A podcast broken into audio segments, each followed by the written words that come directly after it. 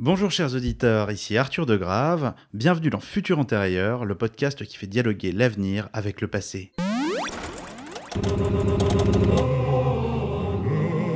Les scientifiques disent que le futur va être bien plus futuriste qu'ils l'avaient prévu au départ. Futur antérieur. Le futur? Enfin bref, c'est du passé. Et nous en ferons ce qu'on a décidé qu'on en ferait demain. Comme un air de déjà vu. Il est impensable pour moi que la France reconnaisse deux communautés au sein d'une même discipline. Il est indispensable que la qualité de la recherche soit évaluée sur la base de publications, forçant chaque chercheur à se confronter au jugement par les pairs. C'est le fondement même des progrès scientifiques dans toutes les disciplines. Chercher à se soustraire à ce jugement promeut le relativisme des connaissances, antichambre de l'obscurantisme. Les économistes autoproclamés hétérodoxes doivent de respecter ce principe fondamental de la science. Alors ces mots, ce sont ceux qu'adressait Jean Tirole à la ministre de l'Enseignement supérieur en 2014. L'éminent économiste, tout juste auréolé de son presque prix Nobel, avait de quoi avoir peur. Il se murmurait en coulisses qu'on allait ouvrir une nouvelle filière d'économie dite hétérodoxe. Or, l'économie c'est de la science et en science, il n'y a pas d'opinion discordante. Circuler, il n'y a rien à voir. Un an plus tard, ses confrères Cahuk et Zilberberg en remettaient une couche dans leur ouvrage Le négationnisme économique et comment s'en débarrasser. L'économiste, c'est quelqu'un de neutre et d'objectif. D'ailleurs, il fait tout plein d'équations, la preuve. Alors négationnisme, obscurantisme, bonjour l'ambiance. Il faut quand même reconnaître qu'on entend rarement les physiciens et les ornithologues se jeter ce genre d'amabilité à la figure. Et ils ne demandent généralement pas au gouvernement de trancher leur querelle de chapelle. Alors petite remarque préliminaire, oikonomia, c'est du grec et ça signifie en substance gestion du domaine. Mais l'oikos, c'est aussi le foyer. Et quand on voit l'état du foyer terre, on se dit qu'il est peut-être temps d'aller demander 2-3 comptes à l'intendant. Alors l'économie est-elle cette science libérée des affres de l'idéologie ou est-elle devenue au contraire la religion de l'homme sans Dieu? C'est le sujet de notre débat du jour sur Futur Antérieur. Alors pour en parler aujourd'hui, nous recevons Guillaume Duval. Guillaume Duval, bonjour. Bonjour. Vous êtes euh, éditorialiste au magazine Alternatives économiques, dont vous avez été le rédacteur en chef pendant 10 ans. Vous êtes l'auteur de plusieurs ouvrages, dont La France ne sera plus jamais une grande puissance, tant mieux, ou Made in Germany, le modèle allemand au-delà des mythes. En face de vous, Sylvain Pierron, directeur d'études à l'EHESS et historien métiéviste. Votre livre L'occupation du monde vient tout juste de sortir. Vous y affirmez que loin d'être un pur produit de la modernité, l'économie plonge en réalité ses racines jusqu'au temps reculé du Moyen Âge. Alors, faut-il en finir avec la religion de l'économie souveraine? On en parle tout de suite. Pendant longtemps, on pensait qu'un État ne pouvait pas faire faillite. Une nouvelle mesure d'austérité contre une nouvelle tranche de prêt qui auront droit au remboursement des créanciers. C'est assez difficile de, de faire aimer l'économie. C'est une science qui n'est pas faite pour être aimée, elle est faite pour être crainte. Nous avons besoin de faire passer cette réforme pour que les premiers effets s'en fassent sentir assez rapidement. Aujourd'hui, le CAC 40 est en hausse et le Nasdaq en légère baisse. There is no such thing as public money. There is only taxpayers' money. L'économie a oublié une notion fondamentale, celle du bonheur. On ne crée plus de la richesse dans le but d'être plus heureux. Argent, mais je veux le fric pour moi. Je veux le fric pour jouir. Je veux le fric pour profiter. Car le CAC est notre Seigneur et Maître. Tous les jours nous chantons ses louanges. Mais avec ou sans remise de dette, l'économie grecque s'enfoncera tant qu'elle n'aura pas trouvé son business model. En lui nous croyons car il crée pour nous des emplois. Et nous aimons l'emploi.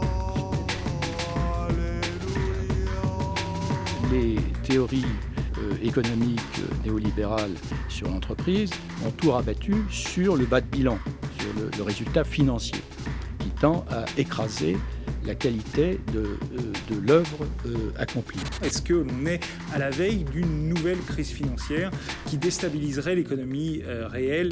It's largely based on rent seeking. It's largely profits are largely from not from investment in production or even commerce. You know? It's it's from the artificial production of debt. And the human costs of this are enormous.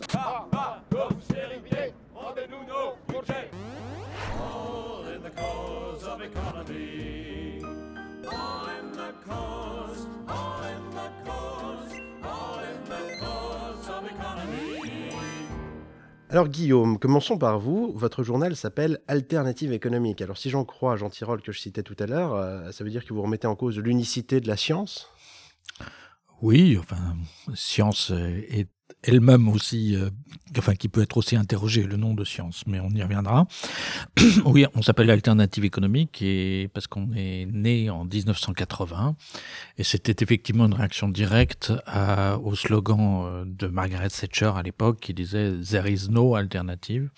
Et donc nous voulions euh, montrer qu'il y avait toujours en matière d'économie des alternatives, que les choix euh, dépendaient euh, des préférences euh, sociales, morales qu'on pouvait avoir, mais qu'il y avait toujours des choix sur les questions économiques. Alors effectivement, c'est une idée que conteste aussi aujourd'hui Jean Tirole et Pierre Cahuc et Zilberberg, comme vous l'aviez rappelé dans, votre introduction. Donc ces gens-là prétendent que l'économie serait, serait devenue une science dure à l'égal euh, de la physique, de la chimie et des mathématiques, euh, où euh, il y aurait une vérité et il n'y aurait pas lieu d'en discuter puisque cette vérité serait établie une fois pour toutes par les vrais tenants de la vraie science.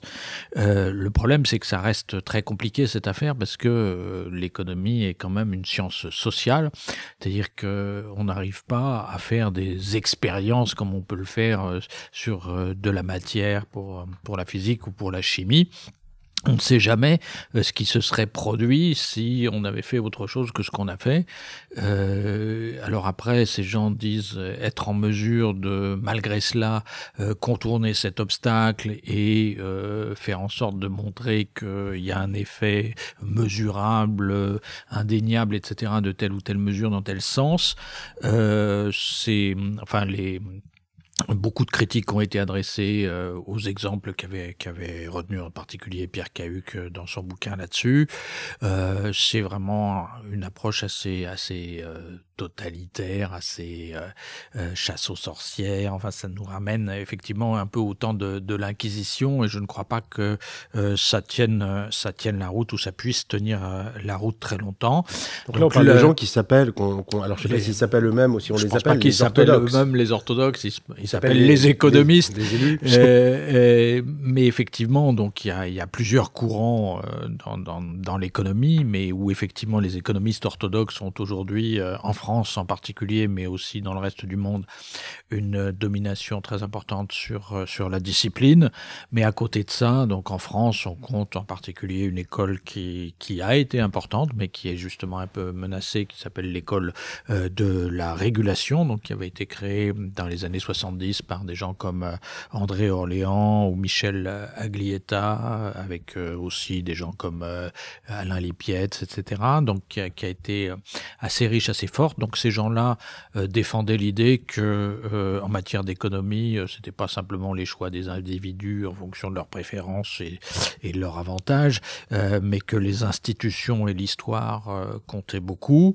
Vous avez un autre courant qui est pas confondu, mais assez proche, qui s'appelle l'économie des conventions, donc qui a été créé en particulier par un monsieur qui s'appelle Olivier Favreau, qui lui aussi disait euh, l'économie c'est pas une affaire d'individus, de choix individuels, etc. C'est une affaire de, de choix collectifs et en particulier d'organisation collective, en particulier à travers les conventions que les gens euh, passent euh, entre eux à différents niveaux et, de différentes manières dans nos sociétés euh, pour justement agir ensemble dans une direction donnée. Donc ces gens-là sont aujourd'hui très menacés dans le champ universitaire, marginalisés dans le champ universitaire où seuls comptent aujourd'hui les, les orthodoxes qui font des équations très compliquées tout le temps qui qui ont n'ont aucune idée un petit peu le monde académique, oui, euh, qui ont, sur leur qui ont- discipline. qui ont aucune idée de l'histoire des institutions de la politique, etc. Euh, et donc ces gens-là voulaient à l'époque euh, que, enfin, avaient même presque obtenu la création d'une section euh, au CNRS qui soit consacrée à l'économie politique, euh, qui soit consacrée justement aux gens qui souhaitaient mêler euh, dans leurs travaux différentes sciences sociales pour mieux analyser l'économie, ce que refusent donc les gens comme Jean Tirole. Ceci dit, Jean Tirole vient de faire un, article dans, dans Le Monde il y a quelques semaines où en gros il, il disait, enfin il finissait par reconnaître, semble-t-il, que tout ça était des bêtises et que les économistes avaient absolument besoin de, de l'apport euh, euh, d'autres sciences so- sociales pour euh, comprendre l'économie. Alors, je ne sais pas si c'est le chemin de Damas des, des orthodoxes, mais en tout cas, ça pourrait y ressembler. Mais on- on- enfin, pour l'instant, en tout cas, sur le plan strictement de la bataille universitaire, de la reconnaissance institutionnelle, euh, il ne lâche pas l'affaire. Mais on parlera peut-être un petit peu plus tard de comment euh, ce corps des économistes orthodoxes a réussi à prendre une, place aussi, puissante au sein de notre société. Mais avant, Sylvain Piron, j'aurais voulu vous interroger sur, euh, sur un point évoqué par Guillaume qui disait que Alternative économique, c'était une réaction dans les années 80 euh, au thatcherisme. Euh, il me semble avoir lu dans votre livre que vous dites, alors c'est assez surprenant, que vous êtes devenu historien médiéviste justement par dépit face à la montée du néolibéralisme des années 80. Donc c'est marrant parce que vous partez du même point, mais vous êtes arrivé à des conclusions assez différentes. Non, c'est des chemins différents pour, euh, dans le même objectif, c'est-à-dire de, contester euh, cette vague idéologique, parce qu'il faut appeler les choses par leur nom, très forte, qui s'est abattue sur l'ensemble du monde. Euh, dans, laquelle vague, on l'oublie souvent, les Français ont joué un rôle absolument moteur. hein. Les socialistes français autour de Jacques Delors ont, sont les vrais théoriciens du néolibéralisme. C'est un point qu'on gomme souvent euh, par euh, pudeur, mais euh, la France a été aussi rudement euh, euh, touchée et a organisé cette pensée qui est devenue le dogme européen d'un néolibéralisme vraiment doctrinal très fort. Voilà. Et donc moi, c'est juste, j'étais étudiant et, mon deuxième cours d'économie que j'ai reçu m'a convaincu qu'il fallait aller regarder ailleurs voilà. et m'a tellement choqué. En fait, tout simplement, c'est j'ai compris qu'il s'agissait d'une science morale, d'un discours moral. Et je me dis, c'est pas possible, c'est pas, c'est une morale qui se cache, qui se, qui nous dit comment on devrait être. Et j'ai dit non, moi je ne maximise pas mon utilité. C'est pas comme ça que je, peux concevoir les choses. Et, euh, et de fil en aiguille, j'en suis arrivé à remonter à ce qui me semble être le vrai point de départ de toute cette histoire, qui est le moment au XIIIe siècle où on lit, on traduit l'éthique nicomaque d'Aristote et où des théologiens intelligents, lucides, posent les questions fondamentales de la justice euh, dans les rapports sociaux, dans les échanges. Et c'est les premiers auteurs qui discutent du concept de valeur et qui formulent la totalité du vocabulaire contemporain de la microéconomie. Donc mon travail consiste, enfin, je n'ai pas, pas fait que ça dans ma carrière d'historien, mais euh, le cœur de mon travail sur ce dossier est de montrer que euh, tout le vocabulaire de la microéconomie vient du XIIIe siècle. Voilà. C'est Et- toute l'originalité du propos de votre livre, effectivement, là où on associe généralement l'économie à la modernité, au capitalisme naissant, à- aux lumières, au rationalisme. Alors Non. que, oui, mais en, en même temps, on ne connaît pas le Moyen-Âge. Enfin, être, euh, chercher le pied de bête à Guillaume, mais il vient juste de dire des choses sur l'Inquisition. On retourne. on a une vision du Moyen-Âge comme un, temps d'obscurité. Non, c'est un temps de débat, un temps de lumière, un temps d'intelligence, un temps de développement économique aussi intense. Euh, les historiens parlent d'une révolution commerciale au XIIIe siècle. Euh, il y a une expansion agricole, agraire, urbaine considérable. Toutes les bases de- de- des sociétés occidentales viennent de là, de ce moment Oui, 12e, 13e siècle. Les Et- moines et- qui ont inventé les multinationales, oui. non, c'est pas, pas que les moines, c'est, euh, il s'est passé des choses euh, extrêmement importantes dans de la civilisation occidentale. euh, part de là. Donc c'est juste, j'essaie de, proposer une vision dans laquelle qui dépasse la coupure habituelle qu'on fait entre Moyen Âge, modernité. C'est pas vrai. Il faut juste penser globalement une histoire longue de l'Occident euh, qui dure un millénaire. Voilà. Et dans ce millénaire, le moment intelligent de l'économie, pour moi, c'est le XIIIe siècle. C'est l'époque où les gens savent de quoi- quelle est la question. La question, c'est d'une question morale de justice. Et donc, je propose une vision de, de l'économie comme euh, une discipline qui s'est appauvrie en se mathématisant. Mais dans la très longue durée, hein, je, je- vraiment, je... Ça, oui, on part du Voilà. XIIIe siècle, c'est un Mais non, processus mais de, long cours. Voilà, mais euh, c'est parce qu'on a oublié, Oui, le, enfin, je, des- pense, les, les, les- les gens comme Adam Smith étaient d'abord avant tout des, des moralistes, hein, euh, et, mais même un- quelqu'un comme Friedrich Hayek euh, critique beaucoup euh, les, les, les, les classiques, euh, les gens de l'équilibre général, justement au nom, au nom aussi de, de, de valeurs morales, de la défense de positions morales et éthiques. Hein. Euh, donc c'est un débat qui est, qui est, qui est ancien, euh, je dirais, y compris parmi des gens qui sont pas, qui sont On peut pas même des, penser des hétérodoxes. et hein. à l'éthique protestante et l'esprit du capitalisme. Bien entendu, non, non, mais je veux dire que c'est- ça, euh, la disparition de la dimension éthique de l'économie est un, un processus de longue durée. Je vois les choses dans la, dans la- voilà, longue durée, je ne dis pas du tout que ça c'est tout s'est produit instantanément, évidemment, mais euh, dans le scientisme contemporain, euh, c'est l'oubli de ce caractère intrinsèquement normatif de l'économie. Euh, Alors- parce que quand, l'économie dit euh, qu'elle elle s'intéresse à la question de la production, euh, de l'échange, elle dit en même temps il faut produire, il faut travailler, il faut consommer, il faut s'endetter. Voilà, c'est Il y a des injonctions qui sont de nature morale, les- effectivement. Les injonctions sont intrinsèques au discours même. Donc voilà, c'est ça que, que j'essaie de, de pointer. Justement, vous parliez, c'est amusant puisque vous m'avez un peu coupé l'herbe sous le pied. Vous disiez que vous parliez de Jacques Delors, effectivement. euh, alors, on parlera peut-être un petit peu après de la, question de la scientificité et des maths, hein, du rôle des mathématiques dans l'économie. Mais Guillaume parlait tout à l'heure du fait que tout un courant économique était menacé. On voit qu'il y a des logiques de pouvoir, des logiques de domination. Euh, là, vous parliez, vous disiez que finalement le, le néolibéralisme s'était imposé via des politiques, y compris des politiques de gauche. Euh, Est-ce qu'il y a une dimension foncièrement pro- euh, normative de l'é- de l'économie, puisque normalement la science se contente de décrire. Euh, Comment ça se passe aujourd'hui? Comment les économistes pèsent dans, euh, dans le débat public sur les choix politiques qui sont les choix politiques européens ou autres d'ailleurs? Je voulais revenir d'abord un peu en arrière. C'est vrai que les Français ne mesurent plus aujourd'hui en général à, à quel point euh, la France a été à l'origine un peu du, du libéralisme économique et ça date pas de Jacques Delors, ça date euh, du XVIIIe siècle. hein. Il y avait deux grands pays euh, du libéralisme économique, c'était euh, le Royaume-Uni effectivement, mais c'était aussi la France euh, avec Turgot et, toutes les mesures qui ont essayé d'être prises euh, par, par les rois pour se sortir de la situation difficile où se trouvait la France, qui n'arrivait pas à nourrir sa population à ce moment-là et qui s'endettait beaucoup en termes d'argent public aussi, donc euh, qui ont essayé justement d'introduire davantage de concurrence, de casser les corporations, etc. Ils n'y sont pas parvenus, mais le, le paradoxe de cette affaire, c'est que, euh, en réalité, sur le plan économique et, social, la révolution a été un très grand moment de, de libéralisme euh, au sens où on l'entend aujourd'hui. hein. Donc, la, une des premières tâches que se sont données les révolutionnaires, été justement euh, là aussi de casser euh, les, les corporations avec euh, la loi Dallard et la loi Le Chapelier, hein. Euh, donc qui a empêché pendant plus d'un siècle les syndicats d'ouvriers d'exister en France. hein. Euh, donc et cette, euh, on a une très forte tradition de, libéralisme économique et un des fondateurs aussi de la théorie néoclassique, donc qui est à la base de toutes ces choses-là, c'est un monsieur qui s'appelle Léon Valras, euh, qui était lui aussi un Français. Et ce qui était intéressant, c'est que c'était quelqu'un de gauche, hein, c'était un socialiste français. Hein.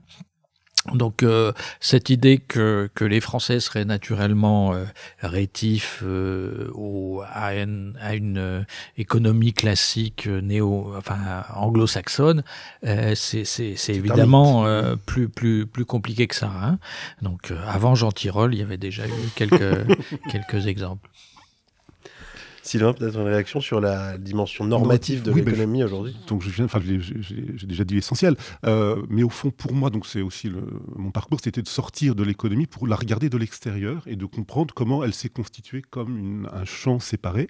Et, euh, et mon analyse, c'est tout simplement, c'est le seul fait de découper quelque chose comme de l'économie est normatif consiste à dire que dans la société, il y a tel, euh, tel type de phénomène qui mérite d'être observé séparément. champ réservé. Un champ réservé, voilà. Et cet acte-là, même, voilà. Moi, je suis dans une. Il se trouve par euh, une certaine ironie, je suis le collègue strictement euh, strict de Jean Tirole. hein. Il a la même position que moi. Il le dit jamais parce qu'il se présente comme tout le School of Economics, mais sa vraie fonction, c'est directeur d'études dans l'école de- en sciences sociales, dans laquelle nous n'avons pas de chaire disciplinaire. Nous sommes dans une école de sciences sociales et j'essaie, moi, de prendre au sérieux ce projet que je trouve remarquable de, de faire de la science sociale sans se soucier des frontières entre disciplines. Et donc de poser la question de l'économie euh, socialement, donc, qui était exactement le- ce, ce projet de création d'une section du CNU. Euh, et donc je- je pourrais aussi me revendiquer de cette euh, section fantôme, disons. Euh, et je pense qu'il est très important de concevoir cette, euh, l'aspect, l'effet même du découpage. Je veux dire qu'il y a des questions qui sont strictement économiques et qui doivent primer sur le reste, parce que ça, ça va ensemble. Et c'est ça le, grand problème de, la, de l'économie, le rôle politique que joue l'économie, c'est de dire toutes les solutions politiques doivent passer d'abord par l'économie. C'est ce primat politique qui après implique le primat de doctri- enfin, la doctrine qui règne dans les esprits. Donc c'est vraiment un choix disons, que j'appelle ça idéologique, c'est vraiment c'est partagé aussi bien par des socialistes euh, ou des, des marxistes, hein, des keynésiens, des, des- des libéraux. C'est un consensus, effectivement, assez Le large consensus, c'est sur le fait que l'importance de l'économie est, euh, est Il existe un champ économique. Voilà, et qui est déterminant. Et c'est ça, et c'est pour ça que les marxistes sont, pour moi, euh, je les mets dans le. je suis très conscient des différences, des conflits internes. Euh, je suis plus proche d'un côté que l'autre, évidemment, mais euh, je vois bien que c'est l'ensemble de cette décision de faire de l'économie euh, un facteur déterminant pour les choix de société et les choix politiques qui est le problème. Oui, oui, mais ça là-dessus, Guillaume, euh. Marx était évidemment un, un- un économiste classique, un grand euh, admirateur de Ricardo, etc. Donc euh, il, il se situait effectivement dans cette continuité. Mais sur votre question de, de l'impact et du poids, je dirais, politique des économistes, euh, je pense qu'on est quand même aujourd'hui, ça explique aussi la, la hargne de gens comme Tirole, hein. on, est, on est aussi dans une situation un peu particulière en France, c'est-à-dire que je pense que le, le poids des économistes sur la, sur la décision politique est en fait très faible en France. Euh, parce que euh, toutes ces choses-là euh, passent plutôt par les énarques chez nous. Euh, donc euh, des gens qui ont, qui ont un parcours, enfin qui, qui justement se caractérisent par le fait qu'ils ont fait très peu d'économie en réalité euh, et qui n'y comprennent pas grand-chose, euh, mais qui sont très marqués euh, idéologiquement eux par par euh, leurs leurs grandes idées. Enfin, les, les vrais ultralibéraux dans le monde entier, de toute façon, c'est toujours plutôt des hauts fonctionnaires, Des technocrates. euh, des technocrates, euh, des gens qui euh, ne jurent que par le marché, mais qui ne le connaissent pas et qui ne savent pas comment il marche parce qu'ils n'y ont jamais mis les pieds. hein. Donc, Euh, donc, euh, dans un ensemble de valeurs. euh, mais euh, chez nous, la, la fonction euh, des économistes est, est plus idéologique que pratique euh, politique. C'est moins le cas dans les pays anglo-saxons. C'est vrai que le, le conseil euh, des, of Economic Advisors du, du, du président euh, américain joue, je crois, un vrai rôle dans la détermination des politiques américaines. Le conseil des cinq sages, qui sont des affreux ultralibéraux, mais euh, enfin, sauf un, euh, en Allemagne, joue aussi un rôle très important dans le débat public allemand sur les questions économiques. Euh, mais le, le, le conseil, euh, euh, le En conseil d'analyse économique en France, il joue aucun rôle. Personne ne sait qui, est son président euh, aujourd'hui. Voilà, mais c'est pas l'enjeu. Enfin, je, je répète régulièrement que l'économie est, l'équivalent dans les disciplines contemporaines de ce qu'était la théologie dans l'université médiévale. Euh, C'était la discipline reine euh, qui euh, a une supériorité, qui est mieux payée que les, au- mieux payée que les autres, hein, et c'est le cas. Les économistes sont globalement mieux payés que les autres disciplines. Euh, mes collègues économistes se touchent des sursalaires en, en raison de la compétitivité euh, supérieure de leur discipline. Euh, et si on observe... des- Oui, oui. Bah, L'école de, de- de Paris. L'école d'économie de Paris, la Paris School of Economics, ils ont des sursalaires. Et la Toulouse School aussi, bien sûr. Ils ont, ils ont un fonds qui a été gaspillé en sursalaire, c'est extraordinaire. Voilà. Bien. Mais donc, non, non, Ouais. je- juste le, Allez-y, le- allez-y. le- Non, le- mais c'est très important parce qu'il faut comprendre d'où provient ce sursalaire. Voilà. Il provient de contrats qui sont passés avec des, des entreprises privées pour l'essentiel. hein. Donc, euh, finance. et, et c'est ce qui avait été montré aussi sur les, Oui, oui. aux États-Unis. Donc, la plupart des, des profs d'économie, euh, que ce soit aux États-Unis, en France ou ailleurs, euh, sont effectivement mieux traités que les autres universitaires grâce aux travaux qu'ils font avec le secteur privé.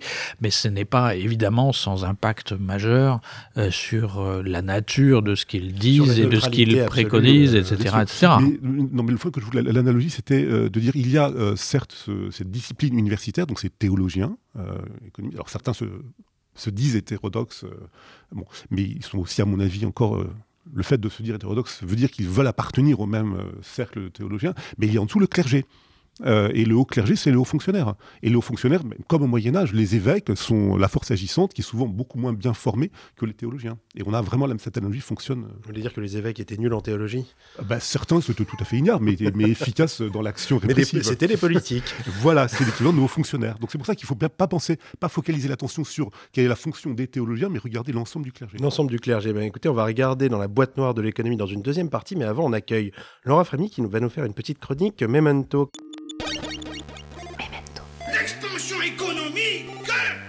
Memento. Bonjour Laura, comment ça va? Bigotement, mon cher Arthur. Bigotement, bah, tout va bien, dis donc. Mais oui, car en vous entendant parler de finance et de religion, je me sens l'âme à la prédication. Pour rappeler à nos chers auditeurs leurs conditions d'humble débiteur. Chers auditeurs, le marché est sans appel. L'ombre de la dette publique plane sur les nations endolories. Déficit, récession, décroissance, enfants et femmes jetés à la rue, crédits impayés et maisons fantômes, la France, brisée, est asphyxiée par les emprunts que l'on n'acquitte plus. Or, le temps est venu de battre sa coulpe. La faute vous en revient.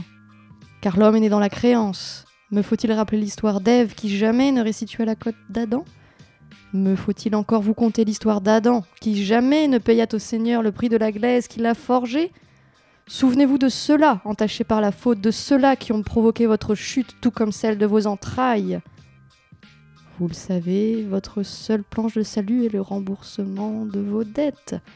Vivo, ergo, DBO. Je vis, donc je dois. Le Seigneur lui-même ne disait-il pas que la vie est un grand cordon d'argent? Car je vous le dis, en vérité, tant que l'argent ne sortira pas de vos poches, tant que l'encre ne griffonnera pas vos chéquets, et tant que vos comptes ne ploieront pas sous les virements, il n'y aura pour les hommes, ici comme au ciel, l'ombre d'une rédemption. Mes frères, je vous en conjure, fuyez les discours païens qui prétendent d'un seul coup d'ardoise effacer toutes vos créances. Fuyez les sirènes du jubilé. Le péché originel, ça ne s'efface pas d'un coup de torchon. Et l'ère des rois de Babylone est depuis longtemps révolue. Et si vous ne le faites pas, qui saura payer pour votre âme? Prenez les paroles du Seigneur comme paroles d'évangile. Tu t'acquitteras envers le Seigneur de ce que tu as déclaré par serment. Tu ne sortiras pas de là que tu n'aies payé le dernier cadran. Heureux les créanciers, car le royaume des cieux est à eux. Heureux les débiteurs, car ils seront consolés. Demain la terre sera à eux. Merci Laura pour ce très beau sermon. On ne sait jamais, peut-être que nos auditeurs avaient oublié que dans la Bible, comme dans les traités européens, ne pas rembourser une dette, c'est un péché capital. Alors, Sylvain, euh, je, je me permets de citer un passage de votre livre que je trouvais assez rentre-dedans. hein. Les choses étaient, euh, disons que la messe est dite quand on a lu ça. Alors, je cite La pensée économique classique s'est constituée en acceptant les prémices d'une théologie naturelle dont les effets intellectuels sont d'autant plus implacables que les prétentions à la scientificité de la discipline les rendent indiscernables. Le règne de l'orthodoxie néoclassique ne fait qu'y ajouter une rigidité supplémentaire, arc-boutée sur des axiomes indiscutables. La discipline produit des modèles qui ont pour seule vertu de donner une forme algébrique et une, for- une force prescriptive à des hypothèses anthropologiques et sociales contestables. Alors, un fond théologique dans l'économie, est-ce que vous pouvez nous en dire plus? Comme je vous le disais, c'est une histoire longue qui remonte au XIIIe siècle, où des théologiens font de la philosophie morale. Ce qui est, euh, c'est pas de la théologie qu'ils font euh, au sens strict. Ça ne concerne pas Dieu, ça concerne la question des rapports humains, euh, sociaux, qui doivent être marqués par la justice. C'est ça vraiment leur question. Euh, et c'est assez remarquable à observer. Et je, dans la longue durée, je vois que euh, ça devient, ça se théologise hein, entre la, il y a une première scolastique du XIIIe siècle, XIIIe, XIVe siècle, il y a une seconde scolastique est surtout espagnole ou euh, aux Pays-Bas euh, au XVIe, XVIIe, qui renforce certaines hypothèses théologiques et qui sont alors laïcisées, sécularisées sous la forme de ce qu'on appelle le droit naturel. Mais le droit naturel, les auteurs qu'on considère comme le point de départ de la pensée moderne, euh, les grandes lumières, mais ce droit naturel est, dérive directement de la scolastique, et ça on ne le sait pas, on ne le voit pas. Euh, et on prend pour naturel des choses qui sont des élaborations euh, profondément théologiques et juridiques, hein, au sens du, droit canon et du droit naturel. Alors typiquement, quand l'économie se prétend naturelle, elle ignore que le mot nature au XVIIe siècle mêle de façon indiscernable du droit et euh, de la science. C'est le droit naturel qui est effectivement prescriptif. L'idée même de nature est prescriptive en réalité. Et c'est assez compliqué à faire comprendre à des gens qui pensent euh, que par la neurobiologie, on a une, une vision, on est en, prise directe sur, euh, Sur la nature, sur et la nature, voilà, qu'il n'y a pas de problème. Alors, pour prendre un exemple peut-être le plus frappant, donc ça c'est le, le livre que j'ai fait est l'introduction d'un deuxième volume un peu plus ample qui traitera point par point les, euh, ce que j'appelle les différentes origines des catégories économiques contemporaines, alors médiévales, qui ne pas toujours théologiques, mais dans ce cas-là, il y a un point théologique crucial, c'est la question euh, du libre arbitre. Pourquoi le, alors dans les axiomes euh, indiscutables que défend Jean Tirole, euh, il y a la question du choix rationnel. C'est un des éléments, une des clés de voûte de la pensée économique euh, contemporaine. Donc en un mot, le choix rationnel, vous pouvez- comment, vous le, comment vous le décrivez? Je ne sais pas, je vais pas donner une définition euh, d'économie. je venez- vais pas venez au secours de Sylvain. euh, c'est l'hypothèse que, que, que les êtres humains euh, agissent en matière économique pour toujours euh, maximiser euh, leur intérêt, leur profit, etc. Et qu'ils euh, réagissent euh, rationnellement à tous les choix qui leur sont proposés. Si ça avait une quelconque réalité, on ne serait pas en train de, fêter aujourd'hui, enfin fêter les 100 ans de la fin de la Première Guerre mondiale. Voilà, donc ce choix rationnel, il y a, euh, enfin, Guillaume a, dit- beaucoup d'éléments, euh, et chacun de ces éléments, on peut faire son histoire, et on, voit derrière des, euh, décisions assez, fortes.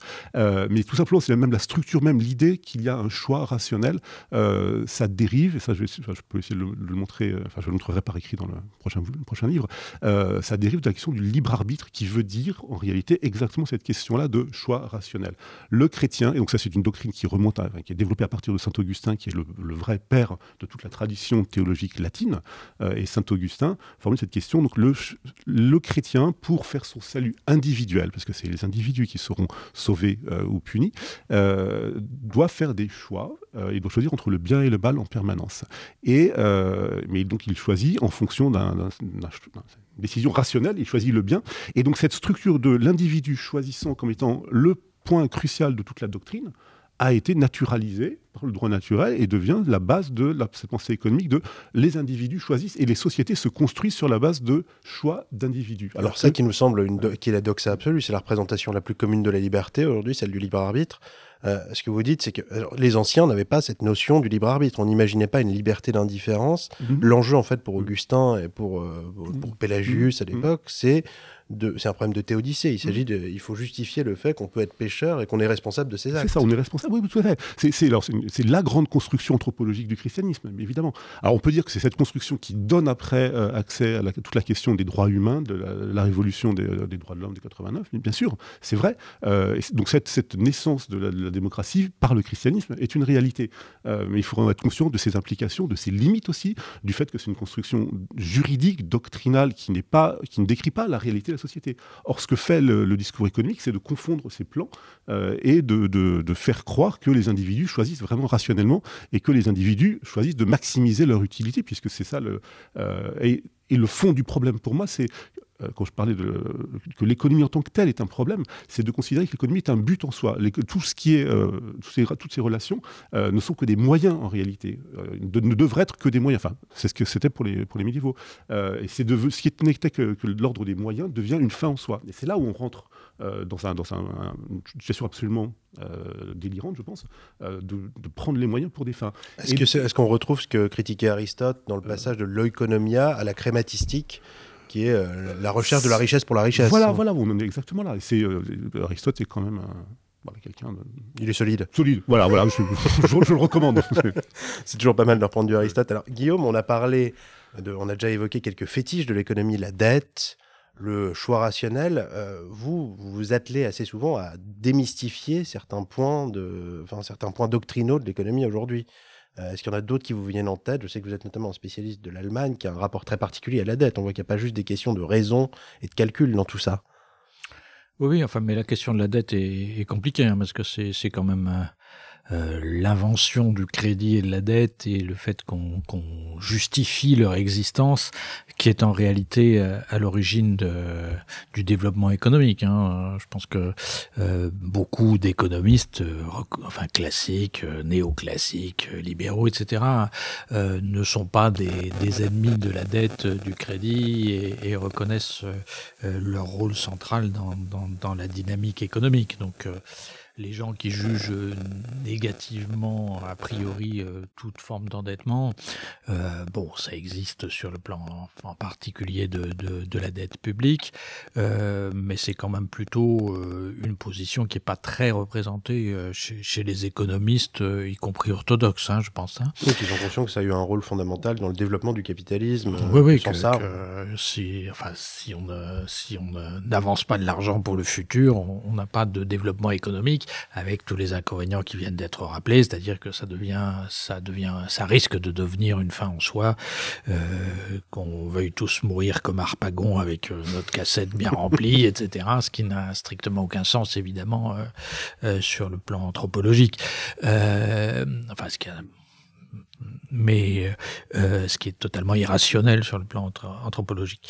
Mais euh, en dehors de ça, oui, il y a, plein d'idées, d'idées reçues euh, qui se parent euh, de, de, de, la vertu de la théorie économique. Donc aujourd'hui, euh, on raconte partout qu'il faut absolument baisser le coût du travail pour être compétitif, que les Français sont des paresseux qui devraient travailler plus longtemps, ce serait la seule solution pour le chômage, etc.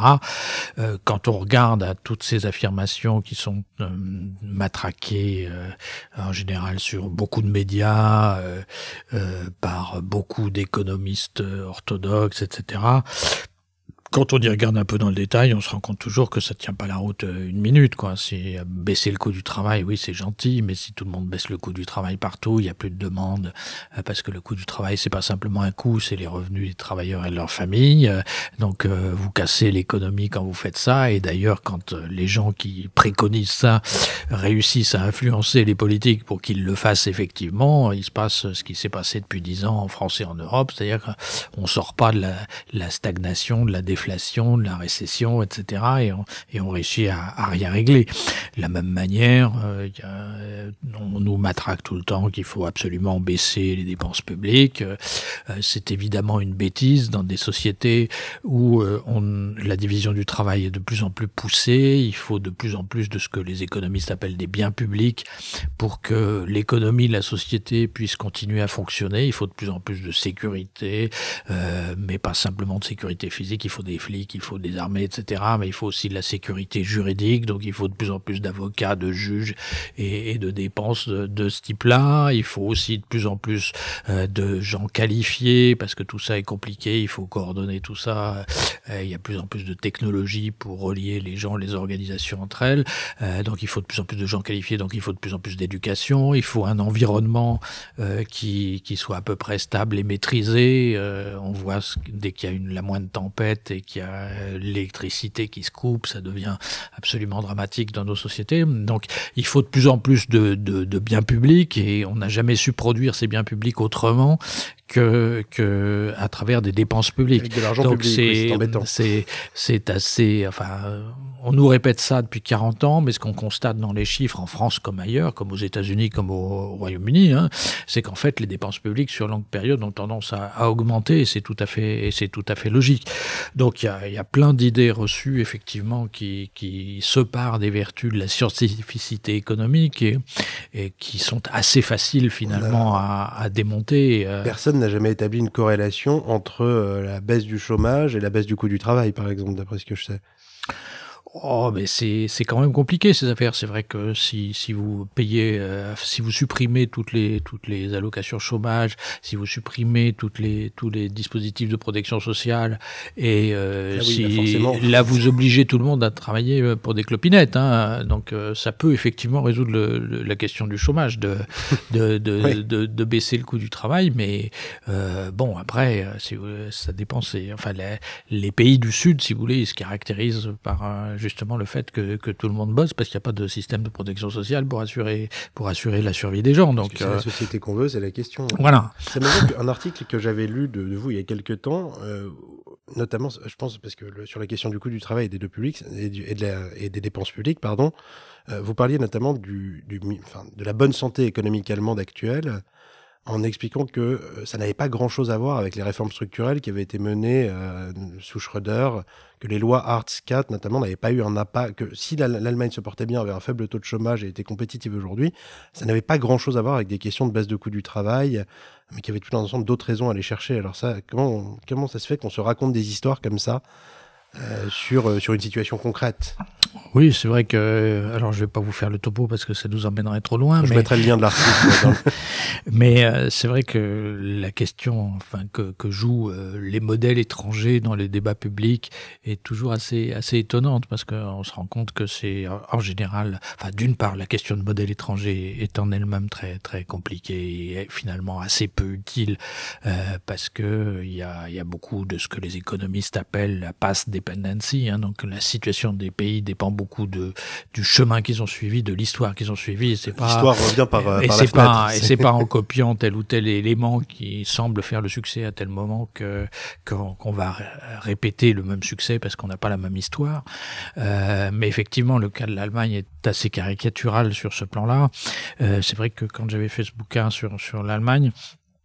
Euh, j'avais, j'étais tombé sur un bouquin de 1914 fait par un monsieur qui s'appelait Auxerre, donc qui est un grand historien économiste euh, français, euh, donc qui se posait déjà la question en 1914 euh, comment ça se fait que l'industrie allemande soit plus performante que la nôtre? Ce qui était assez marrant, c'est que la réponse qu'il donnait à l'époque, il disait oui, c'est normal, euh, parce que eux, ils produisent en grande quantité des trucs de mauvaise qualité, tandis que nous, on produit des trucs de luxe de grande qualité, c'est normal qu'ils en vendent plus que nous.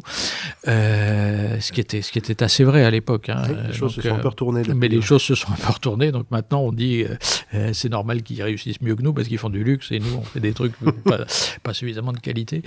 Euh, mais donc ces, ces, ces, ces questions de modèles étrangers sont, jouent un rôle effectivement très important dans le débat public, mais on se rend compte toujours que, enfin toujours, assez souvent, que c'est sur la base d'une méconnaissance totale de, de la réalité, de l'histoire, des raisons qui font que euh, ces pays, euh, ce- ces pays ont du succès. Là aussi, c'est vraiment de l'instrumentalisation politique des modèles, euh, des modèles étrangers.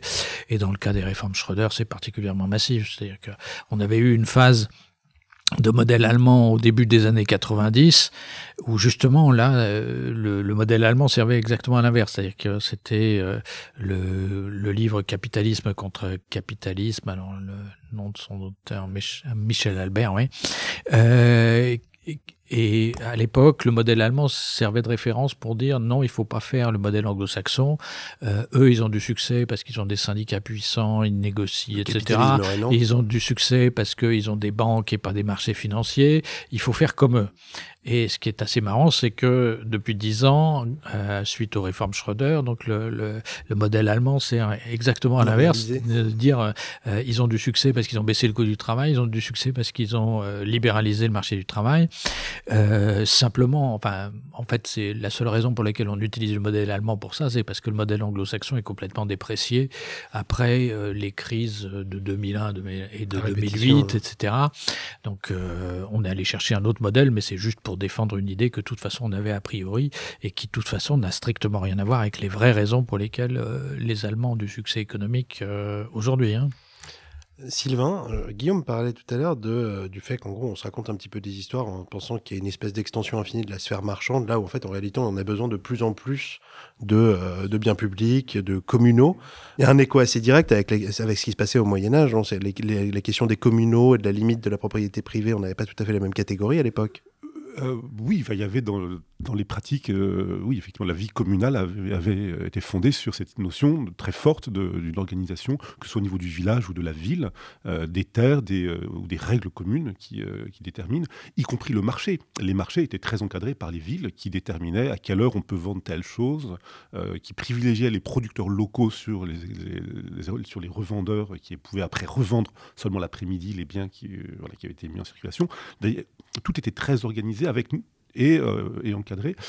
Ça, bien sûr, c'est l'État qui change tout. Enfin, c'est- plus la même dimension, c'est plus une gestion locale, urbaine ou euh, euh, au niveau de la, commune, mais au niveau de, de l'État. Donc c'est un changement d'échelle total. Et une, euh, mais le point crucial, évidemment, c'est cette invisibilité du politique. L'économie dépend du politique. L'économie n'est qu'un instrument du politique en réalité. Et on fait croire, donc c'est là le, le, le, tour de passe-passe euh, euh, délétère de la science économique, c'est de faire croire que c'est une science libre et autonome, alors qu'en réalité, c'est toujours un instrument du politique. Oui, vous disiez que les marchés étaient nés encadrés, alors que la vision commune aujourd'hui est que le marché est une espèce d'entité naturelle. Non, oui, il n'y a aucune naturalité du marché, ça n'a jamais, jamais, existé. Le capitalisme est quelque chose qui s'est développé, appuyé par la, croissance des, euh, puissances au Moyen Âge, des villes euh, marchandes euh, italiennes, méditerranéennes, le développement de Pise, Gênes, Florence, Venise, euh, c'est toujours les marchands au service de la puissance militaire de la ville hein, et financière de la ville. Donc il y, a une, symbiose entre les deux. après, le développement en Angleterre, en France, était toujours lié à la croissance de l'État, aux besoins militaires de l'État. les choses sont totalement liées. donc c'est une, illusion complète de penser. Adam Smith est un théoricien du commerce avec la Virginie son, euh, grand souci est euh, comment maintenir les exportations, l'importation de tabac et de, les échanges avec la Virginie euh, malgré l'indépendance américaine. C'est ça sa question. C'est pas la question, pas une question abstraite. Quand John Locke fait la théorie de l'appropriation par le travail, naturellement, c'est une question sur justifier l'appropriation des terres en Virginie sur les Indiens qui ne cultivent pas la terre. Donc le fait de cultiver la terre devient une raison de, légitimer la colonisation. Voilà. Donc c'est à chaque fois, même ce qui apparaît comme étant les bases théoriques du libéralisme, elles sont à chaque fois concrètement inscrites dans des débats politiques euh, justifiant l'accroissement de la puissance. Donc, et là, typiquement, on est dans une phase où les États sont très puissants, les sociétés reposent, sont construites autour d'une euh, puissance de l'État qui est devenue idéologiquement invisible. Donc là, on est dans une contradiction totale. Et le vrai effort à faire intellectuellement, c'est d'arriver à faire à rendre visible cette, euh, la, cette présence publique euh, qui et, encadre et qui, et qui, qui encadre.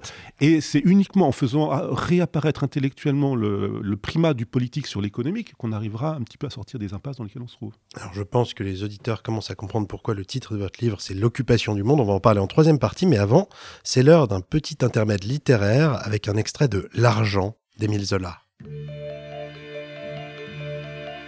Pendant ce temps, à la même heure, Madame Caroline, la tête abattue sur sa table de travail, sanglotait.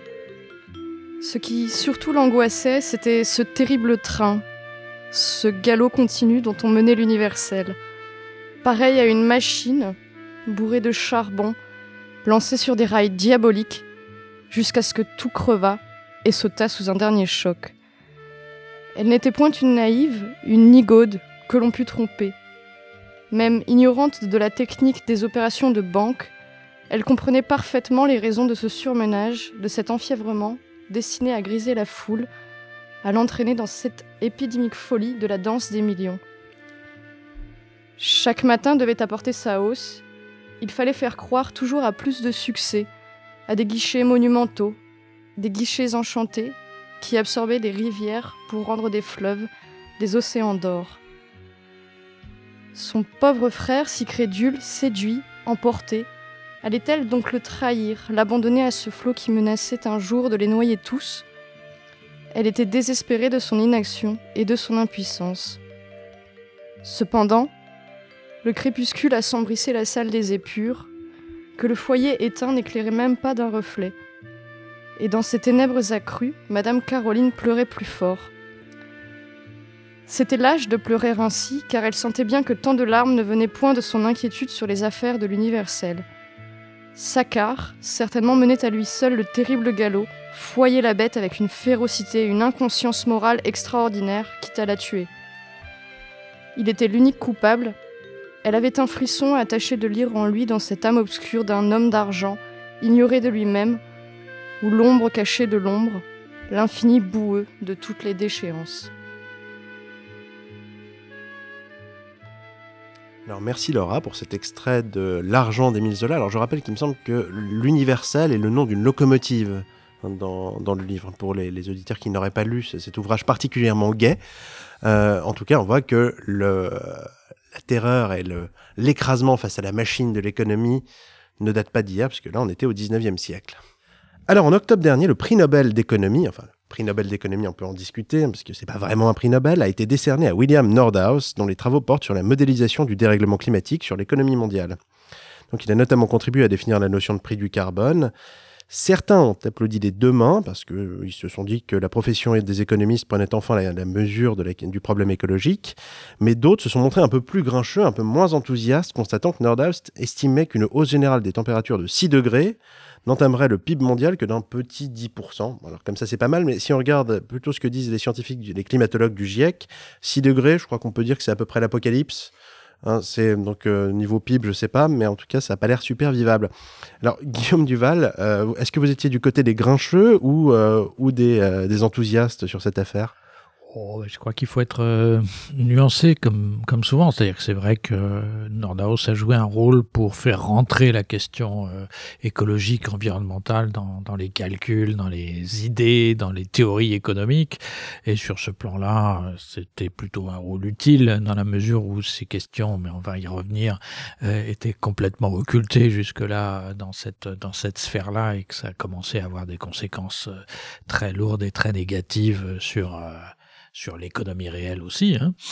Euh, donc sur ce plan-là, oui, c'était plutôt quelqu'un qui a, qui a, joué un rôle utile. Après, euh, effectivement, les hypothèses qui sont derrière euh, euh les modèles qu'il a construits, et donc vous venez de, de, rappeler un des principaux résultats, euh, ne tiennent manifestement pas la route et sous-estiment euh, évidemment l'ampleur de l'impact strictement économique des dégâts environnementaux qu'il y a, qui sont pas, enfin qui sont qui ne seront pas linéaires, donc c'est pas parce que les degrés monteront euh, petit à petit que les effets monteront proportionnellement, euh, contrairement à ce qui est ce qui est plus ou moins sous, sous-entendu dans ces dans ces hypothèses.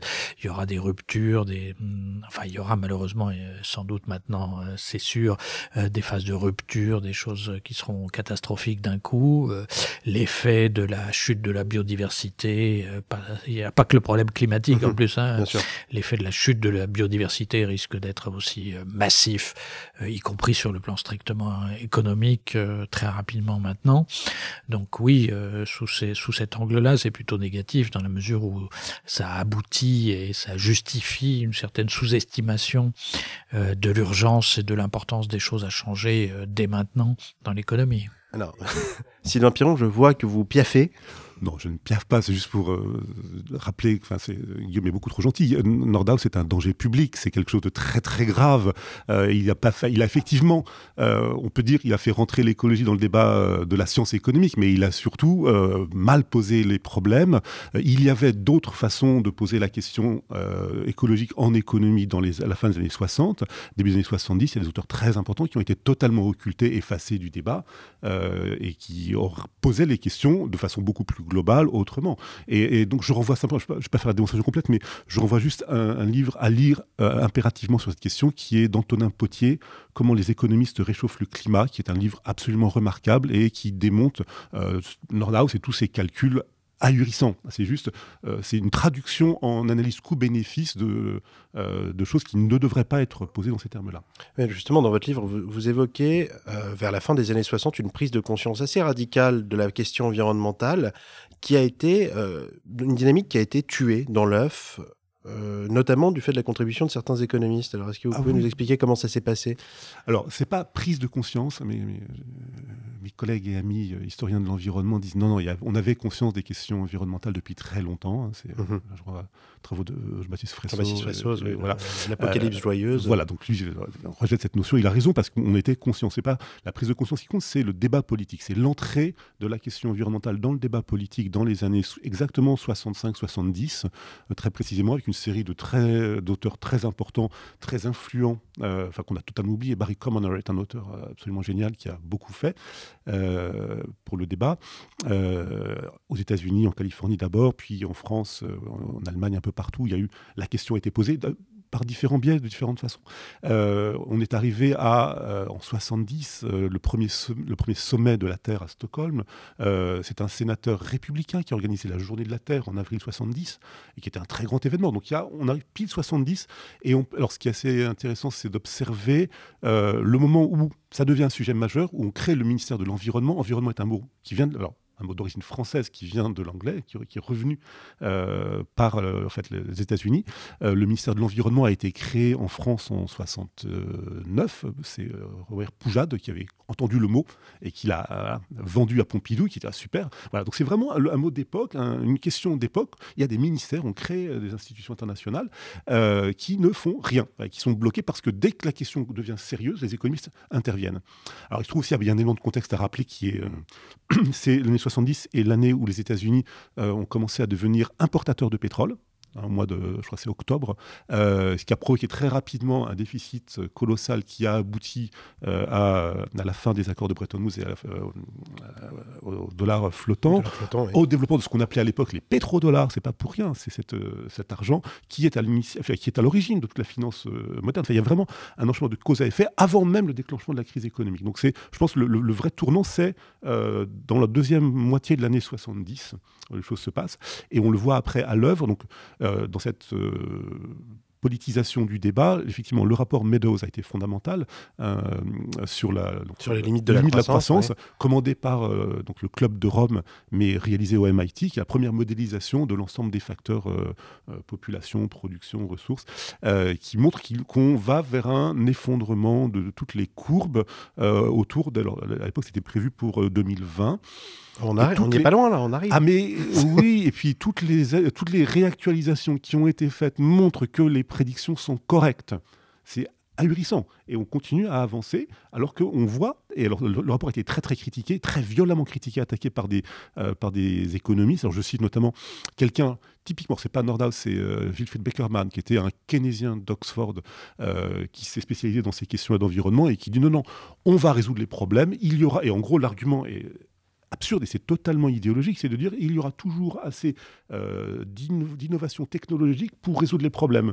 L'innovation permettra de creuser toujours plus pour trouver davantage de ressources autrement. Voilà. Et on y est avec le, le, le, gaz de schiste. Effectivement. Alors, le rapport Meadows, son, le nom complet, c'est sur les limites de la croissance. Mm -hmm. euh, Guillaume, effectivement, ça fait 72, hein, si je ne m'abuse. Alors, en fait, le texte a été euh, diffusé déjà en 71, ça a fuité. Début publié, des années 70. C'était publié officiellement en mai 72, mais c'était déjà. Ça avait bien mais donc, ça commence à dater. On, on, a ce texte fondateur sur les limites de la croissance. Est-ce qu'on est sorti aujourd'hui des débats sur la possibilité de croître indéfiniment dans un monde fini et de l'impact environnemental que ça peut avoir oui et non. Enfin, c'est-à-dire que euh, la question qui se pose aujourd'hui, c'est toujours la même, c'est euh, savoir dans quelle mesure euh, euh l'innovation, euh, la mutation du système économique autour des idées euh, qui sont beaucoup développées aujourd'hui, à la fois d'économie circulaire, c'est-à-dire dans quelle mesure on peut recycler par à l'infini, tout le monde est d'accord, mais beaucoup plus qu'aujourd'hui les matières premières qu'on utilise. Et l'autre grande grand sujet, c'est l'économie de fonction c'est-à-dire dans quelle mesure on peut arrêter de produire des biens pour les acheter à titre individuel, euh, mais plutôt louer des services, ce qui permettrait d'avoir moins de biens euh, comme support de ces services et des biens plus durables euh, dans la mesure où les entreprises qui mettraient à disposition ces services auraient intérêt à ce qu'ils durent longtemps, alors qu'aujourd'hui les, les industriels ont intérêt à ce qu'ils durent pas longtemps pour pouvoir vous en revendre plein de fois dans votre vie. Oui. Euh, donc euh, la question qui se pose, c'est est-ce que euh, ces deux voies qui sont les plus souvent évoquées permettraient justement de dépasser les limites que vous évoquiez sur les, matières premières et l'énergie insuffisamment disponible?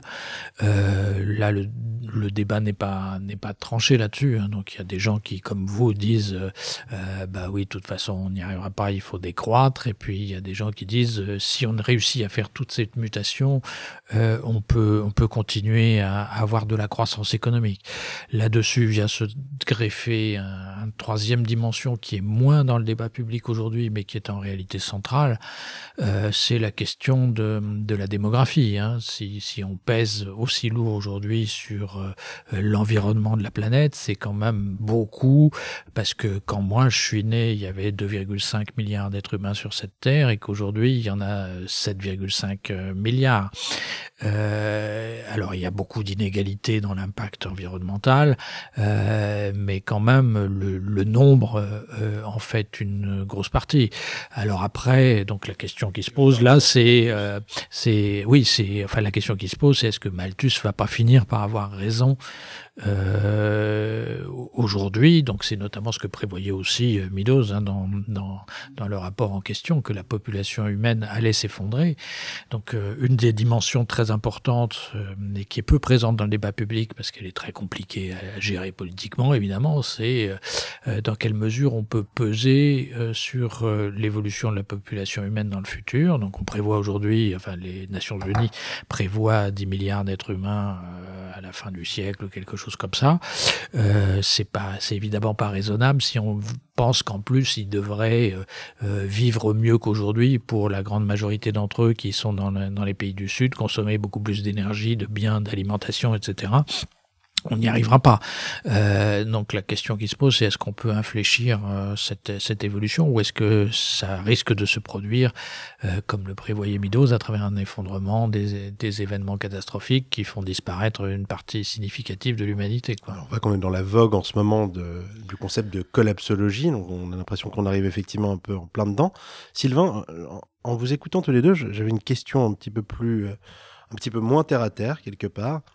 Euh, est-ce que le problème fondamental n'est pas euh, que l'économie postule une espèce d'extériorité radicale de l'être humain à la nature? Et est-ce que c'est pas une idée qui nous qui date et qu'on va peut aller chercher euh, bah, dans le bas Moyen Âge Oui, c'est une position théologique. C'est Dieu est en dehors du monde et crée Adam, qu'on a entendu tout à l'heure, Adam et Ève sont placés par Dieu dans le jardin.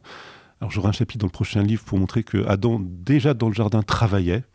Hein, pour euh, Saint Augustin, euh, Adam est placé dans le jardin pour y travailler, pour euh, jardiner, avant d'en être chassé. Et l'idée de chasser du jardin, c'est devenu, au cours du Moyen Âge, et encore plus fortement avec la contre-réforme, une idée de réparation et de, faire son salut en réparant son propre péché par l'action dans le par monde. Le travail. Par le travail. Voilà, c'est il y a quelque chose de fondamental qui est lié presque à la structure même théologique du christianisme, où Dieu à la fois crée le monde à l'extérieur, envoie son Fils, enfin vient lui-même la forme de son Fils pour sauver, racheter les péchés des hommes, donc donne un sens à l'action terrestre pour faire son salut. Et c'est cet élément-là qui a été traduit par le travail et qui est traduit dès les pères du désert, dès les premiers moines. Les moines, les moines étaient des travailleurs. ben oui, les moines, ils travaillent pour rien, eux, c'est pas pour vendre, hein, même par certains, euh, donc tissent leur, euh, leur natte en roseau, euh, juste pour s'occuper. Hein, le titre de mon livre fait référence aussi à cette question d'une occupation mentale, c'est ça, il faut à la fois l'occuper physiquement, spatialement, mais aussi être mentalement occupé par Dieu et le travail, et les deux en même temps. et c'est vraiment une structure fondamentale du christianisme dans laquelle, enfin, qui perdure, à mon avis, de façon totalement inconsciente. On est sorti du christianisme en tant que religion, euh, au pluriel, il y a plusieurs branches, euh, organisée, dominant la société, mais on a gardé énormément de réflexes euh, inconscients qui viennent de là. Euh, d'où cette idée de il faut continuer à travailler, à produire plus, à croître. Mais on est déjà dans On est maître et possesseur de la nature. Euh, voilà. Je cite Descartes. Oui, bien sûr. Mais, c'est une, idée qui vient de là et qui est traduite de différentes façons. Voilà, c'est pas c'est pas aussi fort. Euh, il y a bien sûr des gens qui sont dans la nature. Enfin, le tableau est beaucoup plus complexe que la ligne que je décris là, mais, mais en gros, il y a cette structure qui est présente et qui est cet inconscient, enfin, ce que j'appelle l'impensé théologique de l'économie, qui est vraiment là. Et, donc, à 8 milliards d'êtres humains sur Terre, euh, l'extériorité au monde euh, devient un peu moins crédible, c'est ce que je comprends. C'est ça. voilà, on atteint cette limite, on est, on est à un point tournant. Des représentations aussi, c'est ça qui est intéressant. C'est, euh, on a vécu sur une idée de progrès, de lumière, tout va s'éclaircir, tout ira mieux à l'avenir. Et là, ce sentiment d'un effondrement commence à prendre consistance depuis une dizaine d'années. Guillaume, une réaction peut-être? Vous voulez noter quelque chose avant que je ferme la discussion? Non, simplement, euh, effectivement, enfin, je crois que la, enfin, la nouveauté du capitalisme euh, par rapport au régime antérieur, elle est de, deux ordres. Euh, c'est que d'une part, on a, on a supprimé les notions de caste, les notions d'esclaves et de maîtres, de, de serfs et, et, de seigneurs, etc. le fait de dire que nous sommes tous libres et égaux en droit, c'est catastrophique pour l'environnement. Parce que si vous voulez, le, le, gaspillage, le luxe, etc., c'est très ancien. Euh, si vous pensez à ce que c'est qu'une pyramide égyptienne à, l'époque, euh, c'est juste de la folie furieuse en termes de gaspillage. Si vous pensez à ce que c'est qu'une euh, une cathédrale gothique, c'est n'importe quoi en termes de gaspillage compte tenu, du, compte tenu de, du, du, travail qu'il fallait faire, enfin mettre dedans à l'époque, compte tenu de la productivité, de ce qu'on savait faire par ailleurs et, et, de ce que les gens avaient à manger par ailleurs. Donc le, fait de gaspiller, que les hommes gaspillent, c'est très ancien, euh, mais c'était réservé aux nobles et aux prêtres euh, et aux rois. Euh, le problème du, capitalisme, c'est que c'est désormais accessible à tout le monde, ou en tout cas tout le monde peut rêver de gaspiller autant que les plus riches et les plus puissants de ce monde. Et c'est ça qui fout la planète, euh, la planète en l'air. Donc euh, c'est aussi pour ça que la question environnementale est aussi liée à la question sociale. C'est que euh, il n'y aura pas possibilité de, de limiter les dégâts des humains sur, sur, sur, la Terre si on ne limite pas les inégalités. parce que c'est le mode de vie des plus riches qui oriente le mode de vie de, de l'ensemble de la société. Hein. C'est l'effet Veblen. donc c'est un économiste américain, enfin d'origine euh, norvégienne, je crois, euh, qui, qui, avait montré ça au 19e siècle, que euh, les, préférences des plus riches orientaient l'ensemble de l'économie et de la société. Donc c'est toujours ce qui se passe, et dans des sociétés où tout le monde peut rêver d'être, de, de, consommer autant et de gaspiller autant que les plus riches. Donc c'est ça qui nous fout en l'air, d'autant plus que euh, ça s'est doublé par la mondialisation, c'est-à-dire qu'il euh, y avait des inégalités très fortes à l'échelle planétaire il y a 50 ans, mais il y a 50 ans, la plupart des gens très pauvres sur cette terre, ils vivaient dans des villages où ils n'avaient pas l'électricité, et donc ils ne savaient pas comment vivaient les très riches sur la côte ouest des États-Unis. Le problème, c'est qu'aujourd'hui, euh, il y a toujours des très pauvres sur cette terre, mais ils vivent en général dans des mégalopoles euh, au sud, où ils ont en tout cas suffisamment d'électricité et, d'accès à Internet ou à la télévision pour savoir comment vivent les très riches sur la côte ouest des États-Unis. Et donc, euh, ils, se mettent à rêver de ça eux aussi, et c'est dramatique euh, pour la planète. Alors le capitalisme comme dérèglement du désir. Alors l'économie science ou morale, à vous de juger, ce sera le mot de la fin. Guillaume Duval, Sylvain Piron, merci à tous les deux. Merci. Merci. Content d'avoir parlé avec vous. On ne sait jamais, peut-être qu'on se rencontrera un jour futur. Ou un jour passé. Futur antérieur, le podcast de Stroïka. Cette émission a été réalisée par Clément Nouvier, chronique et lecture par Laura Frémy, animation par votre serviteur, préparation par votre serviteur et Edwin Moudjoussami. Futur antérieur reviendra dans deux mois. La prochaine fois, il sera question de mythes et tragédies dans les sociétés contemporaines. A très bientôt.